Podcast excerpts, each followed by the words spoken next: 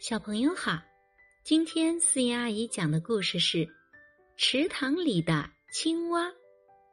一个小池塘里生活着两只青蛙。炎热的夏天到了，太阳炙烤着大地，池塘里的水越来越少，终于干涸了。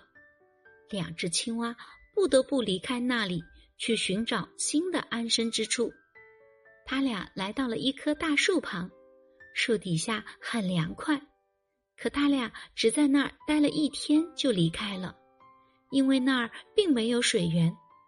两只青蛙拖着疲惫的脚步，接着上路了。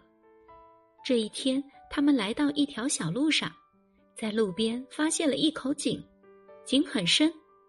一只青蛙把头探进井里，啊，好凉快啊！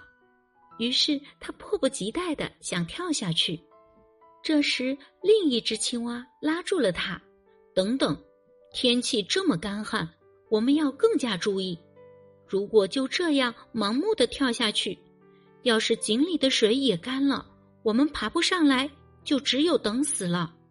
于是，两只青蛙又接着向前走去。没过多久，一条宽阔的河出现在他们面前，他们终于找到新家了。小朋友。当我们在生活中遇到困难的时候，一定要沉着冷静。我是思妍阿姨，我们下一个故事见。